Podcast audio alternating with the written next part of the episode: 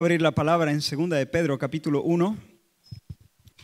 Segunda de Pedro capítulo 1, este es el quinto mensaje de esta serie que hemos titulado Haz firme tu vocación.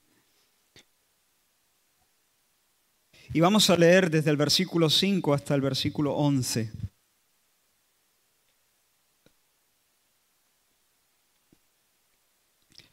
Segunda de Pedro capítulo 1, versículo 5. Pero antes de leer, permitidme que os en una oración. Oremos juntos. Señor, al abrir tu palabra, lo hacemos, Señor, mm, conscientes de tu presencia y también de tu cariño hacia tu pueblo. Permítenos discernir la gracia que se nos concede al abrir tu palabra, al exponernos a la predicación. Señor, déjanos percibir algo de la ternura de tu corazón, Señor. Y también, Señor, nos acercamos a las escrituras conscientes de tu poder, el poder del Espíritu Santo. Creemos, Señor, en el Espíritu Santo. Y creemos, Señor, en tu capacidad para transformarnos, para acercarnos, Señor, a ti. Y eso es lo que te pedimos que hagas. Ayúdame a hablar, ayúdame a oír. Ayúdanos, Señor, a todos a oír tu palabra con fe y con mansedumbre. Señor, líbranos del tentador, líbranos del maligno y del mal. Y usa, Señor, este mensaje para adelantar tu obra en nuestra vida, en el nombre de Jesús. Amén. Segunda de Pedro capítulo 1, versículo 5, dice la palabra del Señor, vosotros también poniendo toda diligencia por esto mismo, añadida vuestra fe virtud, a la virtud conocimiento, al conocimiento dominio propio, al dominio propio paciencia, a la paciencia piedad, a la piedad afecto fraternal y al afecto fraternal amor. Porque si estas cosas están en vosotros y abundan, no os dejarán estar ociosos ni sin fruto en cuanto al conocimiento de nuestro Señor Jesucristo. Pero el que no tiene estas cosas tiene la vista muy corta, es ciego habiendo olvidado la purificación de sus antiguos pecados. Por lo cual, hermanos, tanto más procurad hacer firme vuestra vocación y elección, porque haciendo estas cosas no caeréis jamás, porque de esta manera os será otorgada amplia y generosa entrada en el reino eterno de nuestro Señor y Salvador Jesucristo. Hasta ahí. Durante las últimas semanas hemos partiendo de este texto, hemos estado recetando, por así decirlo, un programa de acondicionamiento espiritual. Y hasta aquí se han prescrito ocho disciplinas. Os las recuerdo rápidamente. La primera era cultivar el gusto por la virtud del Señor Jesús, abriendo algún lapso o varios lapsos en nuestro día para meditar en la hermosura de los rasgos morales del Señor algunas de sus virtudes, traerlas a nuestra mente, dejar rumiar con el pensamiento acerca de eso. Segunda, desprenderte de todo lo antivirtuoso. Tirar a la basura sin compasión aquello que celebre la mezquindad o que celebre la mentira o aquello que celebre cualquier tipo de fealdad que atrofia nuestro gusto por lo noble, por lo excelente. En tercer lugar, evitar ambientes donde triunfe el, vicio, donde se asfixie la virtud, dejar algunas, o sea, algunas no, dejar todas las malas compañías, ah, cultivar la amistad, trabarnos en amistad con aquellos que tienen sed de santidad. Cuarta, combatir el ruido, combatir el ruido, establecer tiempos regulares de retiro, donde en lo posible podamos apartarnos del mare magnum de voces externas y en lo posible internas también, para que Dios nos sosiegue, nos, nos libre de todo ese ruido que nos atiborra y que nos distrae y que nos aturde. Cinco, cultivar el hábito de hablar mucho, regularmente con Dios, todos los días, de hecho hablar con Dios, conversar con Dios. Por una parte a través de la lectura, meditación y memorización de las escrituras y por otra derramando en respuesta nuestra alma en oración. Seis, nutrir nuestro corazón con buena enseñanza, atesorando la verdad predicada desde este púlpito. La, palabra, la, verdad predicada, especialmente desde este púlpito, no porque este sea el mejor púlpito, que no lo es, pero porque es donde el Señor nos ha puesto. Um, y estableciendo además un patrón regular de lectura de libros piadosos. Te animé a leer. Eh, si todavía no, no, has hecho tu plan, hazlo, por amor de tu alma, hazlo. 15 minutos diarios.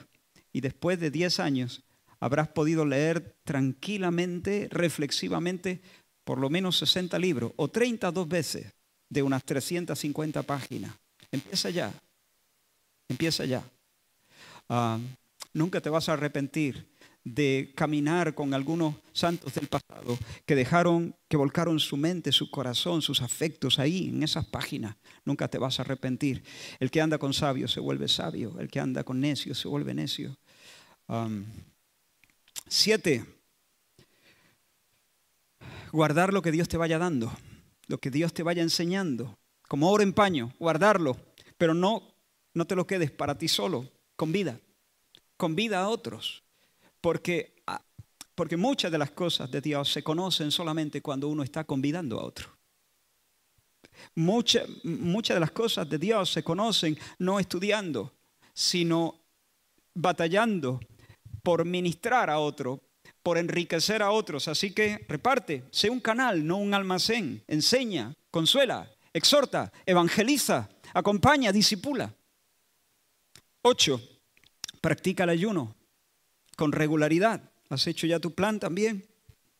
Astente voluntariamente y con motivos espirituales, eso sí, de alimentos físicos para, y dijimos cuatro cosas, os las recuerdo rápidamente.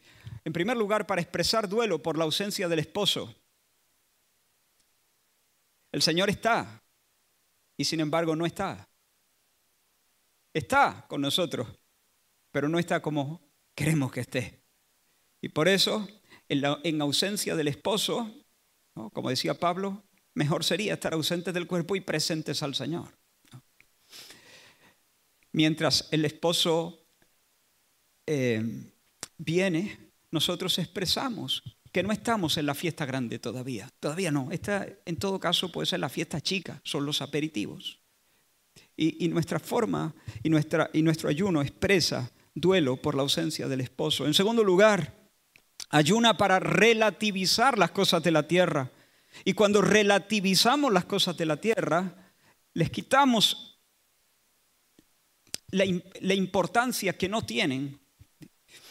Evitamos enganches, que nuestro corazón se, se enganche con cosas que pudieran ser amables, legítimas, pero que como estoy diciendo son aperitivos y que si no se usan con moderación nos van a quitar el apetito por el plato principal, que no es otro que Cristo mismo.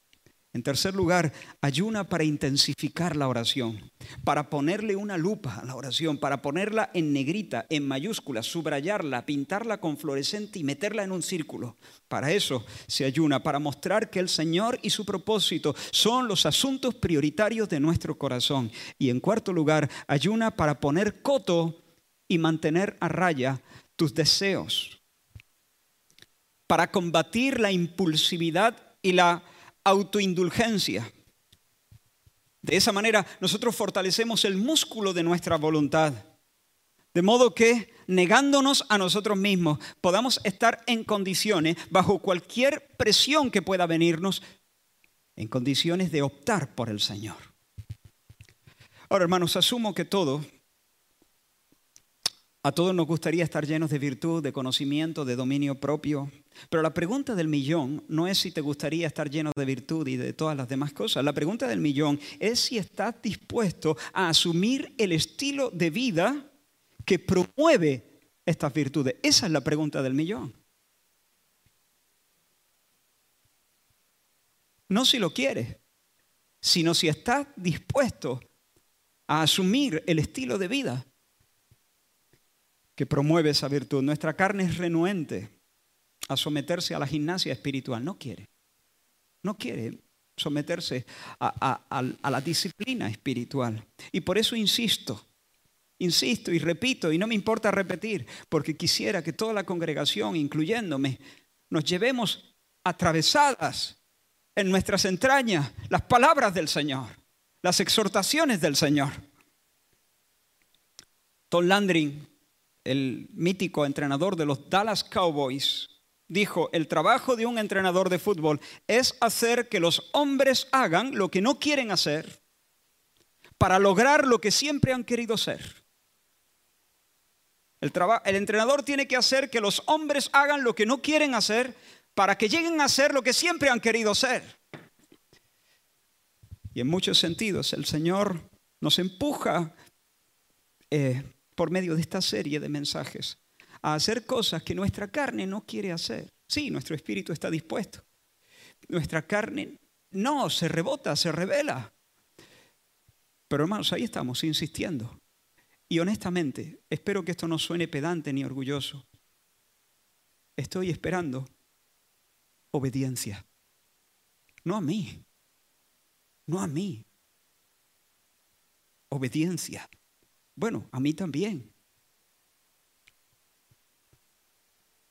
¿No dice eso la palabra? Permitidme que haga esto. ¿No dice que hay que obedecer a los pastores? Pues venga. obedecer.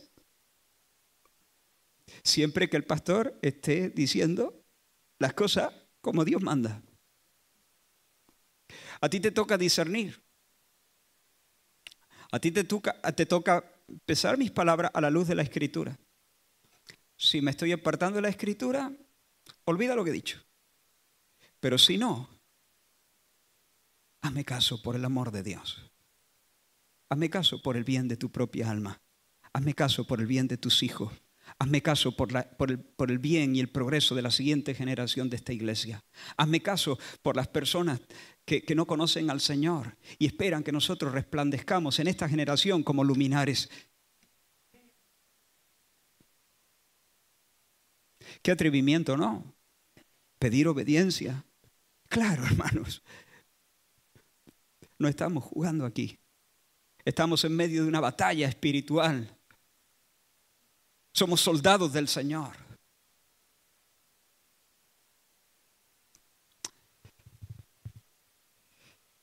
Y alguien, te lo pregunto de nuevo, ¿quieres conocer al Señor?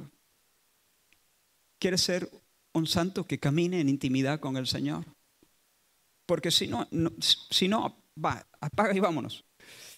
Pero entiendo que sí, y alguien pudiera decir, entonces Israel, si hago estas cosas durante un tiempo, todas estas cosas y algunas más, quizás seré santo, estaré adornado de este racimo de virtudes. Si yo hago estas cosas, eh, voy a caminar de cerca del Señor, voy a conocerle, voy a, a... Pues no exactamente. No exactamente. Uno podría seguir rigurosamente estos ocho pasos y ocho más sin lograr ningún avance en lo que a Dios se refiere. Pero entonces Israel está sugiriendo que después de decirme esas ocho recomendaciones, que puedo prosperar, que puedo crecer, que puedo ser santificado, que puedo avanzar en mi caminar con el Señor sin hacer estas cosas. No, tampoco. Israel, me estoy perdiendo. ¿En qué quedamos? Pues hermanos, a estas alturas de la serie, este ya es el quinto mensaje, debería estar más claro que el agua. El crecimiento es don. El crecimiento es un don de Dios. El crecimiento es el resultado de la actividad soberana, sobrenatural del Espíritu Santo en nuestro ser interior. Es Dios el que nos santifica. El crecimiento lo ha dado Dios. Dios es el que da el crecimiento. Es el Señor el que nos transforma a su propia imagen. Nadie crece por orar. Nadie crece por orar. Nadie crece por el acto en sí de orar. Nadie crece por orar. Y sin embargo, nadie crece sin orar. Nadie se broncea por quitarse la camiseta. Si te la quita debajo del techo, pero nadie se broncea sin quitarse la camiseta. Cuando nosotros abrazamos estas actividades, nos quitamos la camiseta para exponernos al sol de la gracia de Dios. como decíamos la semana pasada, nos subimos a un sicómoro, nos ponemos en la ruta del Salvador con la esperanza de que cuando Él llegue a nuestra altura nos encuentre y exhiba su misericordia, su gracia y la exhiba de una manera mucho más abundantemente de lo que pedimos o entendemos. Hermanos, necesitamos crecer, necesitamos crecer. Necesito crecer, necesitas crecer, porque solamente creciendo ratificamos nuestra elección y nuestro llamado. Solo en ascenso, en crecimiento, en movimiento, solo hacia adelante sentiremos que somos de Dios. Escucha bien la frase que he dicho. Solo en ascenso sentiremos que somos de Dios. Bueno, pero el ser de Dios es algo objetivo, ¿no? Amén. El ser de Dios es algo objetivo. Pero Dios quiere no solamente que sea un hecho objetivo, sino que lo sienta, que lo experimentes, que tengas ese testimonio interno, que lo disfrutes, que lo saborees. Que lo que es objetivo se vuelva dulcemente subjetivo en tus huesos. Solo en ascenso sentiremos que somos de Dios y disfrutaremos los consuelos del Evangelio. Si nos estancamos, el yugo que el Señor dijo que, es ligero, se nos va a hacer pesado. El maná, que es comida del cielo, se nos va a saber a poco. Si nos detenemos, el pecho se nos va a llenar de dudas, de miedos. El mundo nos va a parecer simpático. Y seremos, como dice Pedro, seremos miopes. Comenzaremos a olvidar quiénes somos, de dónde se nos ha sacado y cuál es la patria que nos aguarda.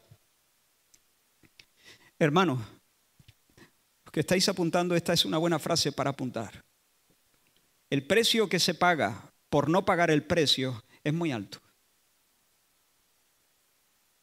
El precio que se paga por no pagar el precio de la disciplina es muy alto. Porque a fin de cuentas, la vida más difícil no es la del creyente que ora con fervor y medita con fervor y memoriza con fervor y sirve y renuncia y da y ayuna con fervor. La vida más difícil es la, la del creyente tibio que ora lo justo, que rehuye el compromiso porque quiere evitar lo arduo, lo incómodo y lo áspero. No quiere complicarse la vida y se la complica, porque no quiere complicarse la vida, se la complica porque no se da cuenta que solo cuando la vida cristiana se lleva al punto de ebullición, emergen consuelos inauditos. Solo a 100, solo a 100 grados cuando la vida cristiana se pone a hervir, emergen consuelos que no sabías que estaban allí. Y el yugo es fácil. Porque es cuando Dios consuela de esa manera, cuando el yugo es fácil. Hermanos, solo el discípulo que se entrega, que se abraza a la cruz, experimenta el poder de la resurrección. Sin cruz no hay poder. Sin cruz no hay poder de resurrección. Y sin poder de resurrección, la vida cristiana es un quiero y no puedo, es un imposible, es un tanque en la solapa.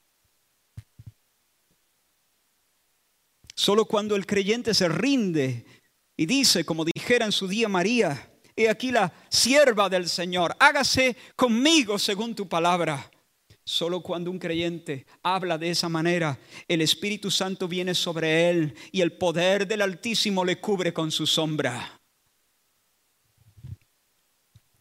Así que debemos avanzar, hermanos, debemos avanzar sobre todo por amor a Dios por amor al Señor, porque Él merece la gloria. Dale tu tibieza a la política. Dale tu tibieza, ofrécele tu mediocridad al fútbol o a la moda o al coche o a tu casa, si quieres. A tu casa digo al edificio, no a tu hogar, no a tu, no a tu gente. Pero, pero por amor al Señor, sé celoso con Él. A Él, a Él tu mediocridad, no, a Él tu tibieza, no, a Él toda tu entrega, tu corazón entero. Amén. Y hermanos, hasta aquí hemos visto la necesidad de añadir virtud añadir conocimiento, añadir templanza o dominio propio y, necesitamos avanzar, ¿no? Dice vosotros también poniendo toda diligencia por esto mismo, añadid a vuestra fe virtud, a la virtud conocimiento, al conocimiento dominio propio, al dominio propio paciencia. Ese es nuestro tema hoy, en esta mañana, paciencia. Y una vez más vamos a hacer dos cosas básicamente. Primero, preguntarnos qué es eso cuál es la naturaleza de esa virtud. Y en segundo lugar, voy a prescribir algunas recomendaciones pensadas para favorecer el crecimiento en esta gracia. ¿Qué es la paciencia? Bueno, el término que nuestra Reina Valera traduce paciencia, no siempre este término se traduce en Reina Valera como paciencia, pero en este pasaje sí, paciencia, es jupomoné. No hace falta que escribas eso. Jupomoné. Es una palabra griega que literalmente significa hupo, hupo o hipo es abajo y moné es estarse o permanecer, estar abajo. Y la idea es alguien que camina y avanza sin desmayar bajo el peso de una carga exigente. ¿Se entiende? Es decir, ahí tiene la persona que está soportando una, una carga que le exige, pero sigue, sigue avanzando y no desmaya. Así que nuestra frase puede traducirse así, añadid al dominio propio aguante, resistencia, constancia. Quizá la mejor palabra es perseverancia, perseverancia. Paciencia, hermanos, es esa virtud que nos capacita para soportar circunstancias que son adversas y soportarlas con un ánimo tranquilo. De manera que podemos persistir, podemos seguir en la senda del bien. Paciencia es una tolerancia voluntaria. No porque ya está, no hay más remedio, no, no, asumo eso. Es un aguante alegre, no, no un aguante pasivo, no es mera resignación, esto es lo que hay. No, no. No es mera resignación, es una tenacidad resuelta, es una constancia preñada de esperanza, esperanzada. La, paciencia implica que hay males, hay penas, hay, hay cargas que hacen sufrir a una persona, pero que no la vencen, que no la desalientan. Implica, paciencia implica presión, pero es presión asumida. Presión asumida voluntaria y alegremente. ¿Quién es el paciente? El que no huye. Al contrario, se comporta dignamente en el sufrimiento. El paciente es aquel que dice, esto pesa, pero me hago cargo. Esto pesa, pero lo asumo. Me hago cargo, ya lo llevo. ¿Sufren los pacientes? Por supuesto, pero soportan. Soportan el camino con entereza, anticipando el gozo que les espera. Alguien lo ha dicho de esta manera. Paciencia, presta atención aquí, es la capacidad de esperar y resistir sin murmurar ni desalentarse. Es permanecer en el lugar no planeado y aguantar al ritmo no proyectado. Permanecer en el lugar no esperado, al ritmo no proyectado. Hermano, Job no contaba con enterrar a todos sus hijos en el mismo día. Ese no era su plan. Así no, no, no suceden las cosas. Los hijos entierran a los padres, no al revés. No. Él no contaba con tener que soportar la lenta tortura de una enfermedad desquiciante. No contaba con que sus amigos los, lo, molieran con sus consejos torpes y con sus eh, ironías. No contaba con que su esposa fuese el arma más afilada en las manos de Satanás. Se hicieron añicos sus planes. Dios lo llevó al lugar no planeado y lo puso a caminar en un ritmo no proyectado. Pero a pesar de su perplejidad, a pesar de sus dudas, a pesar de la carga, a pesar de todo, dijo mientras la calamidad caía a plomo sobre su alma, aunque Él me matare, en Él esperaré. No voy a maldecir a Dios, no voy a apostatar de mi fe, no voy a renunciar a mi ética tampoco. Voy a perseverar en bien hacer, como dice Pablo a los romanos, buscando gloria, honra e inmortalidad. Eso es paciencia. ¿Y qué me dices de José, hermano? Dios le había revelado cosas grandísimas para su vida. El cielo lo había, eh, había pensado hacer de él un príncipe. Y se lo había Dios revelado por medio de algunos sueños. Lo que José no podía imaginar es que de camino al trono había escalas muy desagradables. Lloró de miedo y de impotencia metido en el pozo cuando sus hermanos lo quisieron matar. Y fue vendido como esclavo. Y luego fue acusado por un crimen que no había cometido. Y luego fue olvidado durante varios años en una prisión egipcia. Y sin embargo, a pesar de estar en el lugar no planeado y vivir al ritmo no deseado, no dejó que la amargura le viciara, no dejó que la amargura le arruinara el corazón. Y de esa manera alcanzó la promesa, alcanzó la promesa. Estoy seguro, hermanos, que tengo delante de mí personas a las que sus planes les han salido del revés. Del revés. A estas alturas tal vez esperabas estar casada, criando niños, construyendo con ilusión un hogar. Pero vas a un ritmo no deseado. O tal vez creías que, por tu testimonio tu cónyuge ya estaría convertido, ya no se estaría riendo de tu fe, te estaría acompañando hoy aquí, adorando al Señor contigo en medio del pueblo de Dios.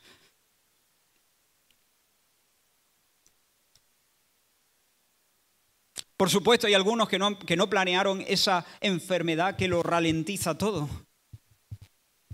Pensabas volar en el servicio a Dios, ir corriendo para servir al Señor. Y sin embargo, la mitad de tu tiempo te la pasa en el médico, con citas, con pruebas, con más citas, con más pruebas. Y así, lastrado por esa enfermedad, sientes que no vuelas, ni siquiera andas, te arrastras.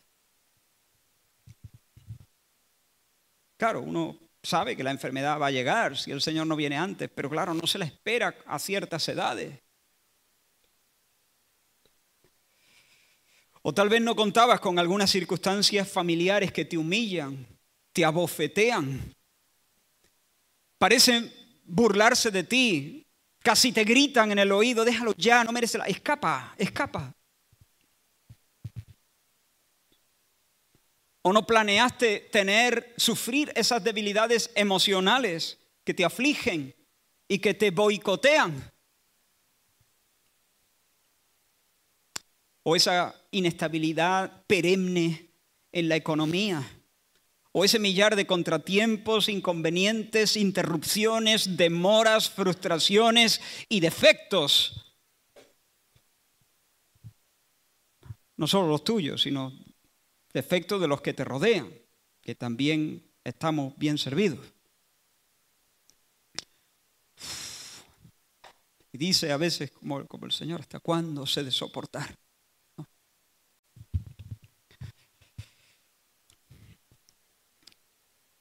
Y eso, lo que estoy diciendo, estás en un sitio inesperado, no planeado, completamente descompasado del ritmo que hubieses soñado, que querías, que pensaste. Tal vez te encuentras en ese momento de la carrera, hay un momento de las carreras, en las carreras largas de resistencia, donde empiezan a flaquear la, la fuerza, ya están bastante mermadas y todavía la meta está muy lejos, demasiado lejos y de repente un no puedo quiere instalarse entre las sienes, ¿no? Y decir, déjalo ya. Y aparece el flato y el demonio se engancha en la espalda para decirte que te rindas. Paciencia. Necesitas paciencia. Paciencia. Perseverancia. Aguante feliz.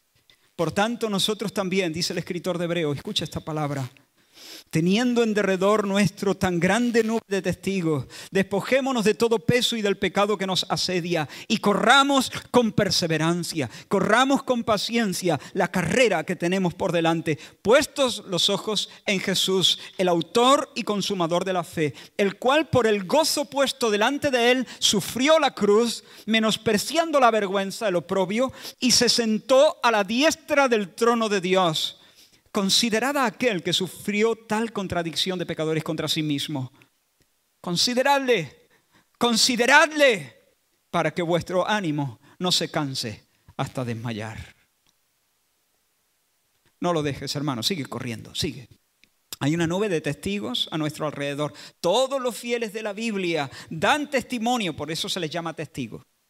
No porque estén en el, en el, palco, ¿no? Viendo, sino porque testifican, testifican. ¿Y de qué testifican?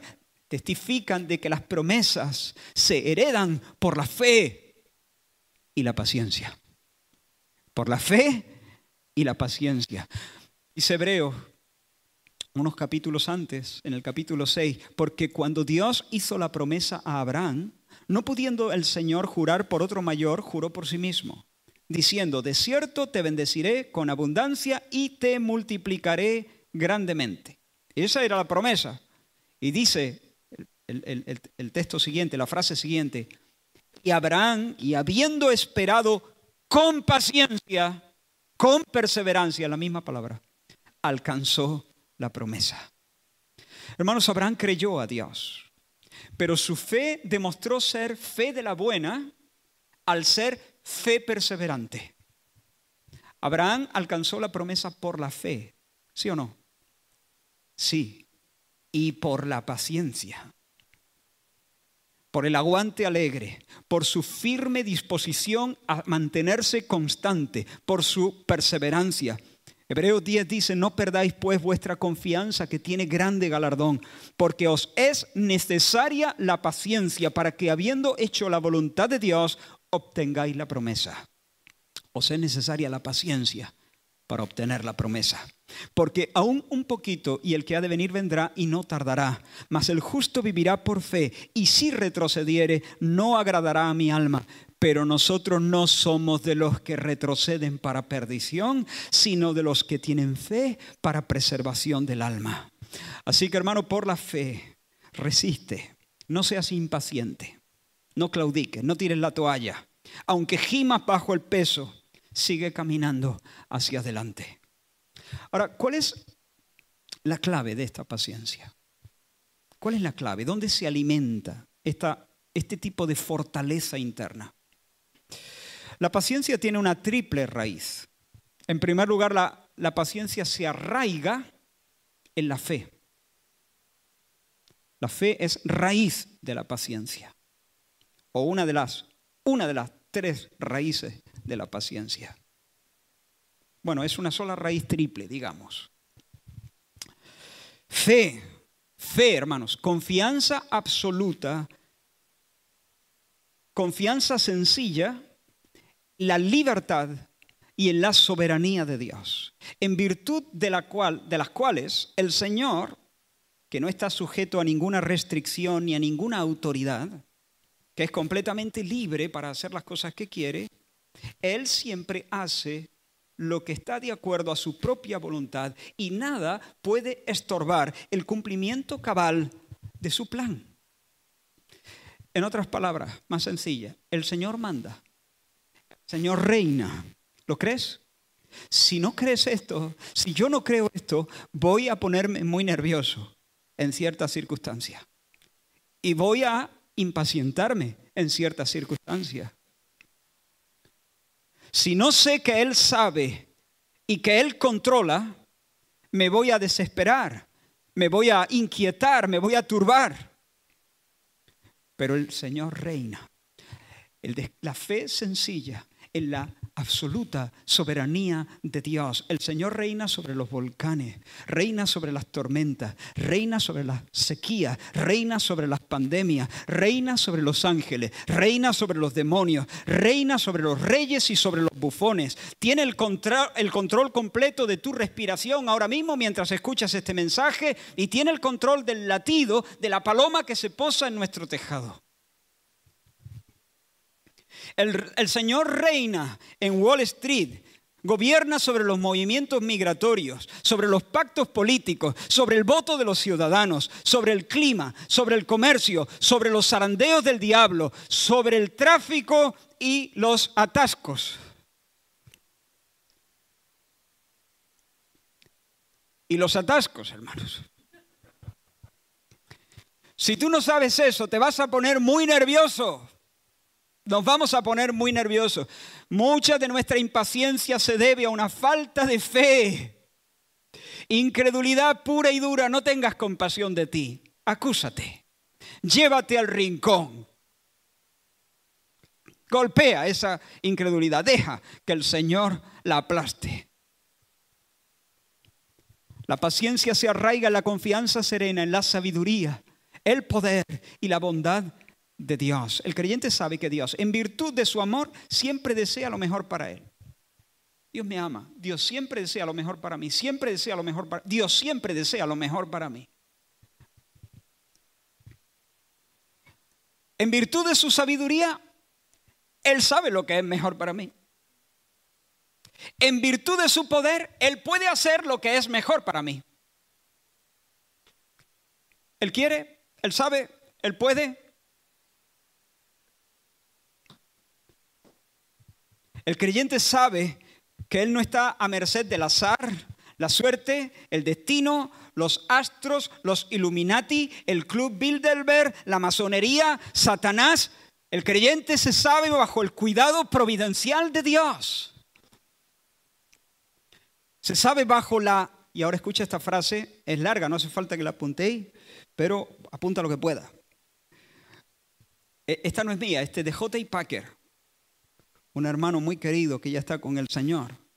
La incesante, el creyente se sabe bajo la, así define él la providencia, la incesante actividad del Creador, por medio de la cual, en abundante gracia y benevolencia, benevolencia es el deseo de bien, benevolencia, sostiene a sus criaturas en una existencia ordenada, guía y gobierna todos los eventos, circunstancias y actos libres de los ángeles y de los hombres, dirigiendo todas las cosas a un objetivo. Dos puntos.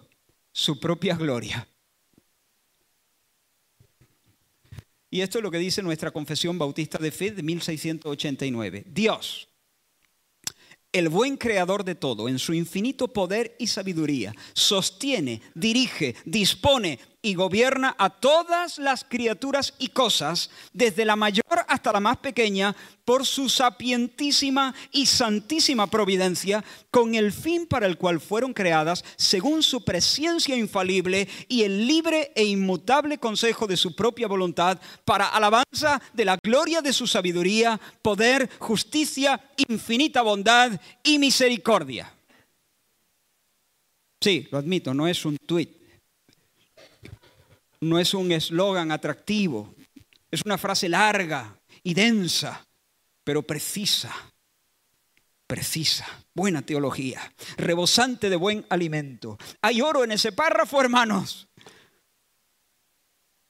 Te animo a dejar los tweets, por lo menos el 80% de ellos, y entrar a este tipo de minas. Llévate un pico y cava ahí, porque vas a salir lleno de oro. En otras palabras, hermano, el Señor concierta con su batuta el millón de imprevistos que te asaltan. Para Él nada es accidental, nada es suerte, todo es designio.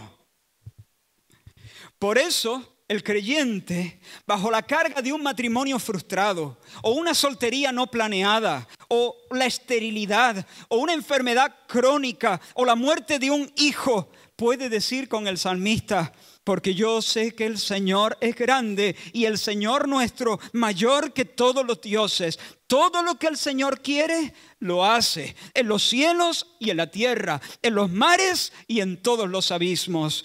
Y en otro salmo, el Señor cumplirá su propósito en mí. Tu misericordia, oh Señor, es para siempre. ¿Tienes un cáncer creciendo en tus huesos?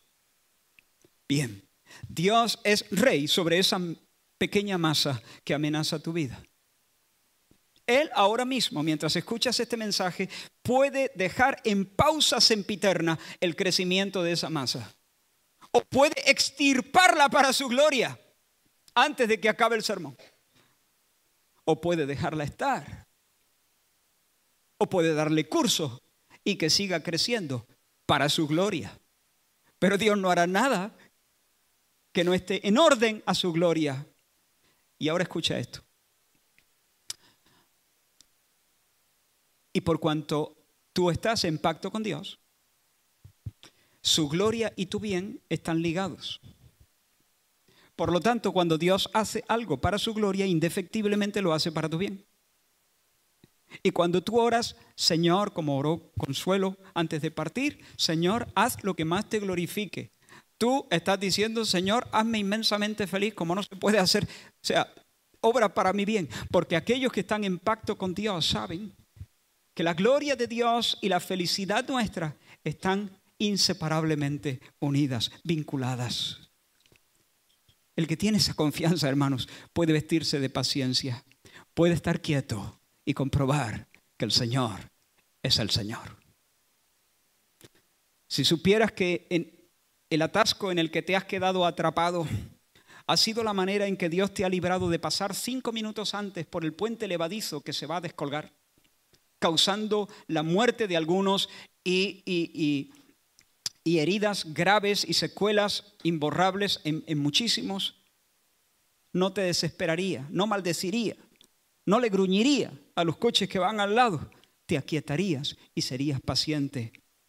Porque eso que parece retraso en realidad solo es retraso aparente. En realidad es un verdadero adelanto. Y alguien pudiera decir, bueno, ¿y qué pasa con el cristiano, eh, el hermano de la misma congregación, que sí salió un poquito antes y pasaba feliz por el puente cuando sucedió la tragedia? Escapó de chiripa del atasco y tuvo el accidente en el puente. Y ahora está prácticamente en una cama o en una silla de ruedas y así para hasta que el Señor se lo lleve. Bueno, si ese cristiano supiera que las lesiones ocasionadas en ese accidente, esas secuelas que le han quedado permanentemente, no son sino la férrea y amable disciplina del Dios que le quiere. El programa individualizado del Señor hacia la santidad y la alegría. Que Dios le permite esa espina en su carne para refinar su carácter, quebrantar su orgullo, prepararlo para el gozo del cielo y librarlo de otros males. Esa, esa lesión es el atasco de él para evitar otro puente levadizo. Vete tú a saber cuál.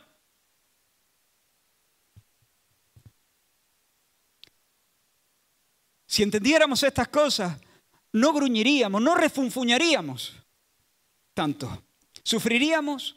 Sí, claro, pero con paciencia, paciencia.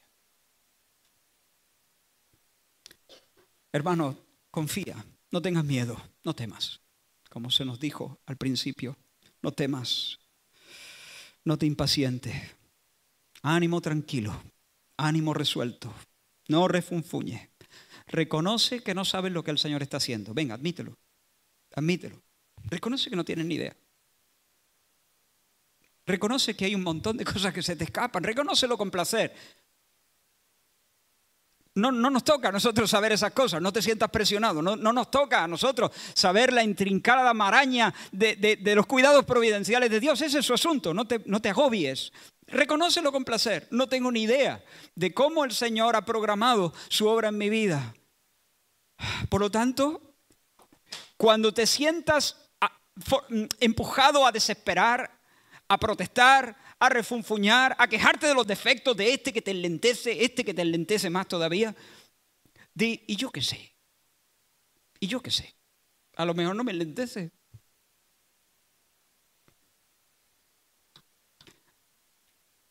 De hecho, seguro no me enlentece. Esto está muy bien encajado, está muy bien encajado. El Señor tiene mucho talento, hermano. El Señor tiene mucho talento. Así que la paciencia se alimenta de la fe en el Dios soberano. En segundo lugar, esperanza, esperanza. La paciencia se arraiga en la esperanza. Esa es la otra rama de la raíz de la paciencia. Acordándonos, dice Pablo a los tesalonicenses, acordándonos sin cesar delante de Dios, del Dios y Padre nuestro, de la obra de vuestra fe, del trabajo de vuestro amor y de vuestra, ahora atento, y de vuestra constancia, jupomoné. Es la misma palabra. ¿Por qué traduce constancia Reina Valera ahí y paciencia en el otro? No lo sé. Es lo mismo, son sinónimos en este caso. y vuestra paciencia o de vuestra constancia en la esperanza de nuestro Señor Jesucristo. Constancia en la esperanza de nuestro Señor Jesucristo. Constancia en la esperanza, hermanos, es constancia arraigada en la esperanza. Ese es el sentido de la frase.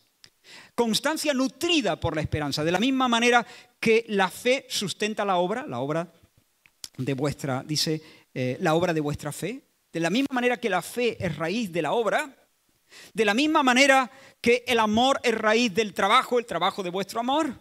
La esperanza es raíz, es la que alimenta la perseverancia, la constancia, la paciencia.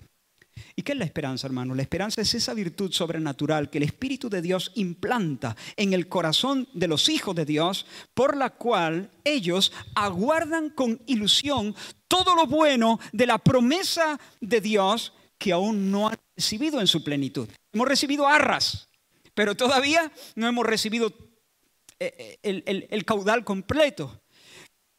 Bueno, pues la esperanza es, es, esa virtud que, es implantada en nosotros por el Espíritu Santo, que nos hace aguardar de puntillas y con ilusión la recepción de todo lo que falta de esa promesa bendita. La fe oye la promesa y la cree. Cree que la promesa es cierta. Y la esperanza se pone de puntilla y mira sonriente por la ventana, por decirlo así. La fe la cree y la esperanza mira por la ventana. Esperanza no es el mero deseo de que algo bueno ocurra, no es un tocar madera y pensar en positivo. La esperanza cristiana está llena de certeza. ¿Y qué esperamos, hermanos? Esperamos el regreso de nuestro rey, esperamos con ansia y con absoluta certeza la manifestación plena y definitiva del reino de Dios cuando ponga de nuevo sobre esta tierra el rey bendito. Por tanto, esperamos el establecimiento definitivo del shalom de Dios, de la paz de Dios sobre un cosmos renovado. Esperamos la experiencia total y plena de la vida eterna, es decir, la posesión plena de una relación íntima con Dios, amistad con, el Dios Trino, sin estar nunca más lastrados por nuestro pecado, viviendo bajo su sonrisa, participando de su santidad, gustando de una felicidad indescriptible. Y el que tiene esta esperanza, en medio de esta batalla espiritual, tiene un casco impenetrable puesto, el yelmo. El yelmo de la salvación es, es esa esperanza. La esperanza de salvación como yelmo, dice la Escritura. La esperanza de salvación como yelmo. Pablo y los apóstoles dicen, no desmayamos, nosotros no desmayamos. ¿Por qué, Pablo? ¿Qué, te da esa fuerza interior? Escúchalo. Escribiendo a, los Corintios en su segunda carta les dice, estamos atribulados en todo, mas no angustiados, en apuros, pero no desesperados, perseguidos, pero no desamparados, derribados, pero no destruidos, llevando en el cuerpo siempre, por todas partes, la muerte de Jesús, para que también la vida de Jesús se manifieste. Y ahora, escucha, aquí hay una clave, sabiendo, sabiendo, no desmayamos. ¿Cómo lo haces, Pablo? Sabiendo. Estamos Estamos golpeados por todos los sitios. Pero aquí estamos, de pie, avanzando. Aquí estamos, llevando con paciencia la carga. ¿Cómo lo hace? Sabiendo, sabiendo que el que resucitó al Señor Jesús, a nosotros también nos resucitará con Jesús. Por tanto, no desmayamos. Aunque este nuestro hombre exterior se va desgastando, el interior, no obstante, se renueva de día en día. Porque esta leve tribulación momentánea produce en nosotros un cada vez más excelente y eterno peso de gloria. No mirando nosotros las cosas que se ven, sino las que no se ven. Porque las que se ven son temporales, pero las que no se ven son eternas. Mira el ejemplo de los creyentes hebreos. El escritor les dice, porque de los presos también os compadecisteis y el despojo de vuestros bienes sufristeis con gozo, sabiendo el despojo de vuestros bienes ¿Has escuchado esa frase? ¿El despojo de vuestros bienes sufristeis con gozo? La confiscación de vuestros bienes la sufristeis con gozo? ¿Cómo se hace eso? Está bien, yo qué sé, que Si uno es atropellado de esa manera, por el hecho de ser cristiano te confiscan los bienes, abusan de ti de esa forma, uno siente coraje, rabia, indignación ante esa injusticia, incluso tendrá que luchar con ferocidad contra los deseos de venganza. Pero esta gente dice, el despojo de vuestros bienes sufristeis con gozo. ¿Cómo? Sabiendo, sabiendo que tenéis en vosotros una mejor y perdurable herencia en los cielos.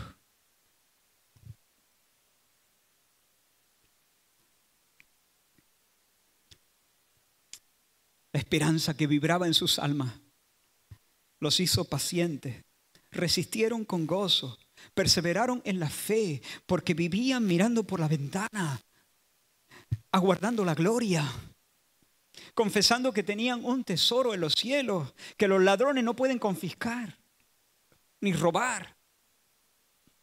¿Y cómo lo hizo David? David ora en el Salmo 27, no me entregues a la voluntad de mis enemigos porque se han levantado contra mí testigos falsos y los que respiran crueldad. Está rodeado de gente que le odia, que le quiere ver muerto. Y sigue diciendo, hubiera yo desmayado. Hubiera yo desmayado si no creyese que veré la bondad de Jehová en la tierra de los vivientes. Y se dice a sí mismo, aguarda a Jehová, esfuérzate y aliéntese tu corazón. Sí, espera al Señor. Esperanza. Santiago dice, tened también vosotros paciencia y afirmad vuestros corazones, porque la venida del Señor se acerca. Tened paciencia y afirmad vuestros corazones, porque la venida del Señor se acerca. Así que hermano, no resople. En medio de tus penas, allí soportando cargas, yérguete, canta. Maranata, por ejemplo. Canta Maranata. Di, di, el Señor viene y con Él viene la vida plena.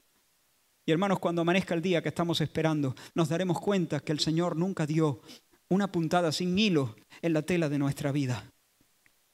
Tercera cosa, tercera parte de esa raíz preciosa que sustenta la paciencia, amor. Amor, la paciencia se arraiga en el amor. La fe acoge la promesa, la cree cierta, confía en la soberanía de Dios y en su cuidado providencial. La esperanza se pone de puntilla, mira por la ventana, saluda la gloria que está viniendo. ¿Y el amor? Pues el amor es el que nutre la paciencia de manera más fundamental. ¿Por qué?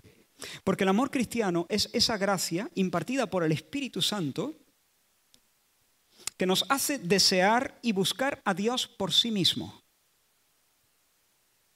No buscar a Dios como un medio, sino buscar a Dios como el fin, como el bien último, como la cima, como la alegría suprema. El paciente se dice a sí mismo, merece la pena. El paciente está cargando, pero se dice, merece la pena, es decir, que hay una pena. Hay una pena, ¿no? Pero merece. Es decir, esta pena puesta en balanza no es nada en comparación con el peso del bien que estoy esperando. El amor hace que te des cuenta de que Dios tiene más peso específico que ninguna otra cosa y que todas las cosas juntas. Eso lo hace el amor. El amor nos vincula con Dios. El amor nos imanta hacia Dios. El amor hace que nosotros valoremos a Dios. El amor nos hace apreciar el peso divino nos, conecta de esa, de esa manera. Hace de Dios nuestro bien. El amor es unitivo, porque el que ama avanza hacia aquello que ama. Nos, nos, apega, nos apega, nos apega, nos, nos mueve en esa dirección, nos orienta, nos ordena hacia Dios. Así que, ciencia que necesitamos, hermanos, y tengo que avanzar mucho porque Voy a correr un poquito más en este tramo. La paciencia que necesitamos brota de la raíz sobrenatural de la fe, la esperanza y el amor. Y solo vamos a crecer en perseverancia a medida que abundemos en esta tríada de virtudes. Así que la causa de tu impaciencia y de la mía, la causa de tu impaciencia y por lo tanto tu inconstancia, perdón, es la debilidad del amor, la debilidad de la fe, la debilidad de la esperanza. Si queremos crecer en paciencia, tenemos que confesar nuestra incredulidad, confesar la inestabilidad de nuestra esperanza y la tibieza de nuestro amor. Y te invito, te animo, te urjo a que le pidas al Señor que te haga una visita. Que te haga una visita al Señor, que insufle en ti una vez más Espíritu Santo para que haga que las brasas de tu corazón vengan a ser un incendio inextinguible de modo que seas, como dice Pablo a los colosenses, fortalecido con todo poder, conforme a la potencia de su gloria, para toda paciencia. Fortalecido con todo poder, para toda perseverancia. Eso ocurre cuando Dios te visita y te llena del Espíritu Santo y reaviva el amor y fortalece la fe y fortalece la esperanza y el Señor, dice Pablo a los tesalonicenses, mira qué bendición, y el Señor encamine vuestros corazones al amor de Dios y a la paciencia de Cristo, a la perseverancia de Cristo. Pero mientras clamas, súbete a un sicómoro, hermano, ponte a tiro, ponte a tiro. Y aquí te dejo tres recomendaciones rápidas, tres disciplinas. Estos son actividades, lo otro es lo, lo más importante, pero estas son actividades que van a propiciar que Dios te encuentre en ese camino, en esos medios de gracia, y llueva sobre ti gracia nueva y fresca sobre tu corazón. En primer lugar, identifica tus quejas. Identifica tus quejas. Seguramente resoplamos con fastidio más de lo que nos imaginamos. Haz una batida por tus pensamientos. Vigílate, o sea, sal a la casa, sal de cacería, entra en tu soliloquio, examínate a ti mismo, identifica tus gruñiditos, tanto aquellos que expresas como aquellos que te guardas, porque a veces no lo expresamos. ¿no? Eh, eh, tenemos ese freno, tenemos esa prudencia, pero por dentro a veces mm, vamos renegando, vamos quejándonos, vamos resoplando, vamos... Identifícalo, identifícalo. Tanto aquellos que salen por los labios como aquellos que se quedan dentro, en el volcán del pecho. Si te ayuda, escríbelo. Escríbelo. Es vergonzoso, pero escríbelo. Y luego pon tus quejas contra la pared y atácalas. Quéjate de tus quejas. A la luz de la esperanza, de la fe y del amor, muéstrale a tu corazón su necedad Dite a ti mismo, necio. Es una necedad esto. ¿En serio? No, no, no con maldad. Tú nunca vas a poder hacer nada con, maldad contra ti mismo, tranquilo. No tengas miedo de eso. Tú sabes cuidarte bastante bien. Pero dite las cosas a la cara. Eso es una necedad. Acúsate de impaciencia. Y luego, hermanos, cambia el chip. Empieza a, a eliminar la, eh, el refunfuño, ¿cómo se llamará eso?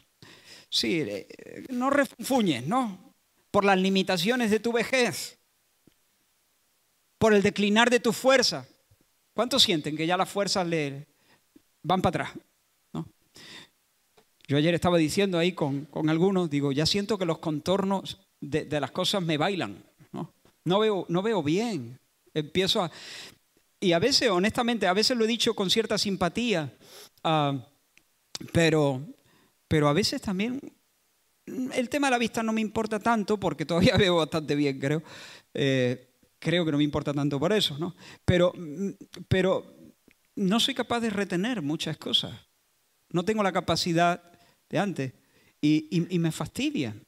Y nunca que yo sea consciente, nunca me he quejado de eso, ¿no? Pero quizá por adentro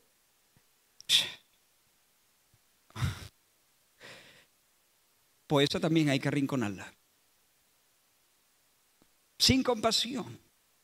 Y ahora, una vez que hayamos hecho eso, ¿no? Decimos la, la merma de mi fuerza, la merma de mi intelecto darnos cuenta de que el Señor preside, y preside no solamente en la primavera, preside en el otoño de nuestras vidas, y preside en el invierno de nuestras vidas, y preside siempre, no solo en esta vida, sino por los siglos sin fin nos presidirá. Así que, en lugar de resoplar por esas cosas y resoplar por la, la, montaña de los defectos de las personas que nos acompañan y hacen que nuestro paso sea más lento o lo que sea, sustituyamos esas quejas por doxologías.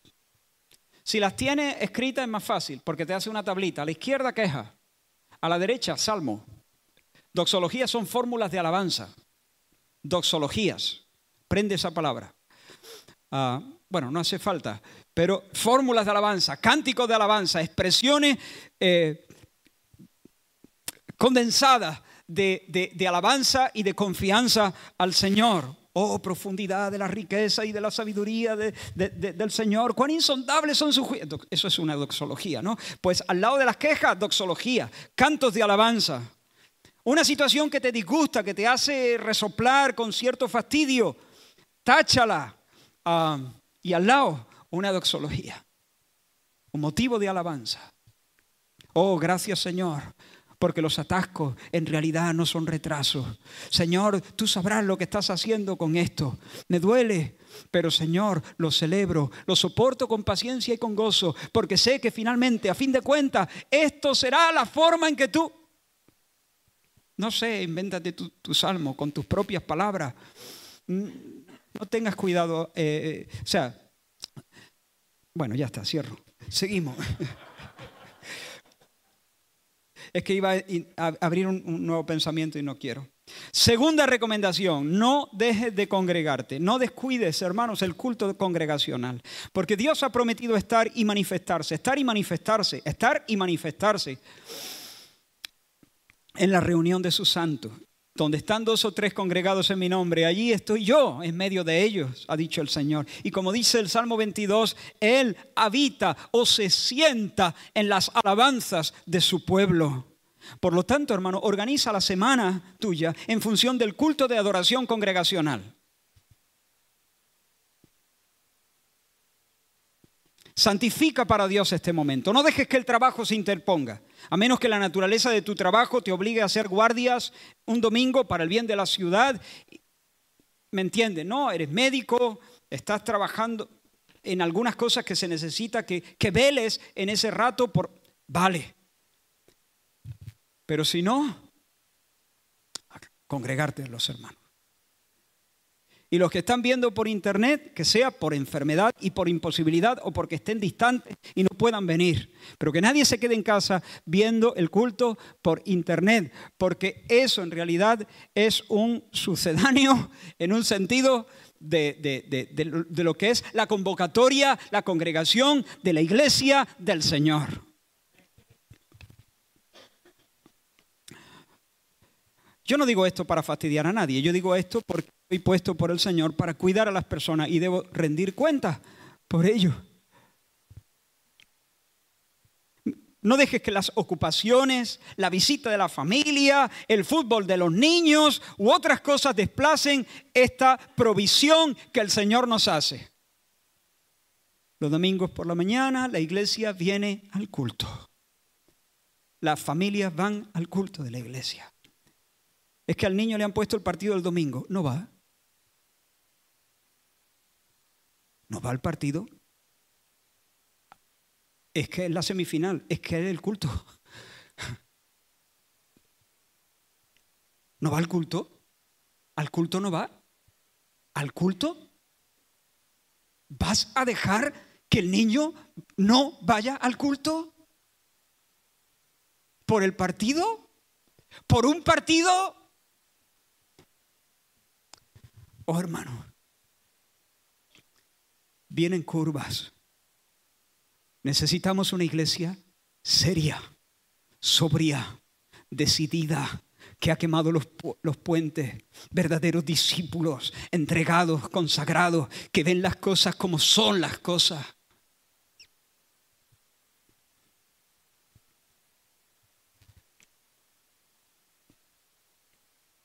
No dejes de congregarte. Mira este texto. Mantengamos firme, sin fluctuar, la profesión de nuestra esperanza, porque fiel es el que prometió. Y considerémonos unos a otros para estimularnos, para alentarnos al amor y a las buenas obras. Considerémonos y alentémonos unos a otros al amor y a las buenas obras. ¿Cómo? Sigo leyendo. No dejando de congregarnos, como algunos tienen por costumbre. Y considerémonos unos a otros para estimularnos al amor y a las buenas obras, no dejando de congregar, de congregarnos, como algunos tienen por costumbre, sino exhortándonos, y tanto más cuanto veis que aquel día se acerca, congregándonos para dar culto al Señor. Nos estamos ministrando unos a otros aunque no nos saludemos ese día, aunque ni siquiera nos crucemos ese día, con nuestra presencia nos estamos estimulando al amor y a las buenas obras unos a otros, nos estamos fortificando mutuamente. Hermanos, lo que ocurre aquí cada domingo es clave para mi paciencia, para la mía, para la mía. Porque aquí, en este contexto, hermano, nosotros hacemos memoria, hacemos memoria del Señor, recordamos las promesas, saludamos la patria, nos extendemos hacia lo que está delante, nos alentamos con nuestros cantos. Cuando nos sentamos junto a los otros santos alrededor de la mesa del Señor y evocamos la victoria de su cruz, su muerte vicaria, su resurrección y profetizamos su pronto regreso, eso calienta mi corazón. Ha sido clave en mi vida, es clave en mi vida. Yo necesito estar aquí. No vas a ser paciente por venir. No vas a ser paciente sin venir. Pero además, hermanos, en la medida de lo posible, participa en la reunión de oración. Participa en la reunión general de oración. Haz planes también. Yo sé que todos no pueden objetivamente hablando, no pueden, pero hay otros que pueden y todavía no se animan. Ánimo, hermano, ánimo, ánimo, ánimo, participa en la reunión de oración, porque el clamor de los otros inspira el mío. Y no solamente lo, lo inspira, lo despierta, lo corrige, lo acompasa, lo complementa. Y cuando escucha las oraciones y los cantos, y cuando uno mis esperanzas siento abrigo, abrigo, siento abrigo, siento fortalecimiento. ¿Cuántas veces? ¿Cuántas siento? Yo no sabría contarla. En oración, en reuniones de oración, con un canto o la oración de algún hermano, me sentí vivificado, vivificado. Como ese texto que dice, pero David se fortaleció en Dios. Ah,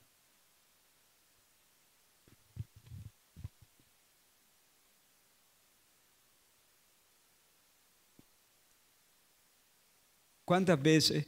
Yo creo que es posible que vengamos al culto de oración en un porcentaje altísimo de veces sin gana.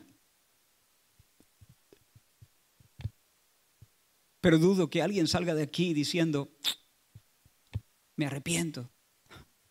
No, me alegro mucho de hacerlo. Tercera y última recomendación, estamos terminando. Camina con alguien en una sala rendición de cuentas. Búscate un hermano al que pueda abrir tu corazón y rendirle cuenta y confesar. Búscate un confesor. Algunos han alzado la cabeza. sí, sí, lo he dicho a, cosa hecha para llamar vuestra atención. Y préstate como un confesor. No dice confesad vuestras ofensas unos a otros y orad unos por otros. Pues búscate un hermano con quien pueda abrir tu corazón y, y también él pueda abrir tu, su corazón contigo. Búscate un compañero de causa, porque mejores son dos que uno, porque si el uno cayere, ¿quién lo levantará? Pero cuando, cuando dos caminan juntos, se motivan, se estimulan, se amarran para ser fieles al Señor y que pueda preguntarte, hermanos, ¿cómo vas? ¿Cómo está tu relación con el Señor? ¿Cómo está tu búsqueda del Señor? ¿Cómo está tu relación con tu familia? ¿Qué, qué, de esto? ¿Qué de aquello? Eh, o hermano, ora por mí. Estoy luchando con esto. Y eso tiene mucho que ver con la perseverancia tiene mucho que ver con la perseverancia, porque esos son los contextos aquí en la oración, en el culto dominical, en torno a la mesa del Señor y andando de cerca con, algún hermano. Esos son los contextos donde el Señor por su Espíritu nos visita y fortalece la fe, la esperanza y el amor. Y entonces el músculo espiritual se hace fuerte para seguir hacia adelante, perseverando en fe. Termino. Hermanos, el Espíritu Santo te llama hoy, a ti y a mí, nos llama a crecer en paciencia, perseverancia, aguante alegre, constancia tenaz y esperanzada. La capacidad de esperar y resistir sin murmurar ni desalentarse. Cada vez que murmuramos mostramos la flaqueza, la debilidad. Sin murmurar ni desalentarse, permanecer en el lugar no planeado y aguantar a un ritmo no proyectado. Eso se arraiga y se nutre en la fe, la esperanza y el amor. Pero además de confesar nuestra impaciencia y pedir que seamos llenos del Espíritu de Santo, de ser llenos del poder de Dios para toda paciencia y longanimidad, podemos, y he dicho tres cosas, examinar nuestro corazón hasta encontrar las quejas amargas y luego desterrarlas y llenar el espacio que se queda vacío con cantos de alabanza y acciones de gracia. En realidad ese no es el orden. No es desterrarla y luego llenar el espacio. Es que mientras tú compones tu doxología, la doxología se mete y expulsa al otro. Yo creo que funciona más así. En segundo lugar, habitar en medio del pueblo de Dios, fieles a, eh, a congregarnos, con una resolución inflexible de estar en medio del pueblo adorante. Y luego rendir cuenta, buscar a alguien con el que podamos eh, caminar este trecho de nuestra peregrinación y, y estimularlo y recibir el estímulo, el aliento de Él. Damos gracias al Señor por su palabra. no sé si podemos terminar con, con algún canto. Vamos a orar.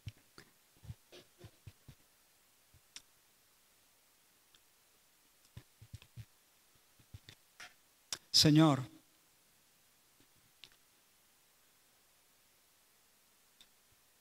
somos tan conscientes de nuestra flaqueza. Pero Señor, no queremos usar nuestra flaqueza como una excusa. No queremos, Señor, Dios mío, decir soy débil y permanecer sentado. Porque Señor, tú nos llamas a fortalecernos, Señor, en ti. Tú nos llamas, Señor, a decir que el débil diga, fuerte soy. Y queremos, Señor, decir, en tu nombre, somos fuertes, Señor. No en nosotros, pero con la fortaleza que tú nos das, Señor, por la presencia de Cristo en nuestra vida. Señor, sopla sobre nuestras vidas para que nos pongamos en pie de un salto. Señor, para que gritemos y con ese grito espantemos la pereza y la incredulidad. Señor, visita tu iglesia y danos, Señor, esa gracia de la paciencia. Gracias por nuestros hermanos, Señor, que han estado aquí sirviéndote, reuniéndose, orando durante décadas. Gracias, Señor. Claro que son débiles. Después de tanto tiempo, ya lo sabemos. Y sin embargo, ahí están, Señor, firmes, firmes. Señor, gracias por estos testigos que también has puesto en medio de nosotros. Gracias Señor, porque vemos tu fuerza en ellos, tu fuerza en su debilidad. Precisamente porque son débiles, son testigos perfectos de tu fortaleza. Y te alabamos por eso, Señor. Haz de mí también una de esas personas, uno de esos testigos Haz de esta generación que se levanta de nuestros jóvenes esos santos que testifican de tu de tu fidelidad, que enseñan a otros, Señor, que por la fe y por la paciencia se heredan las promesas. Gracias, Señor, gracias, Señor, gracias, Señor. Danos, danos, Señor, danos esa visita, haznos esa visita tuya. En el nombre de Jesús. Amén. Alabamos al Señor.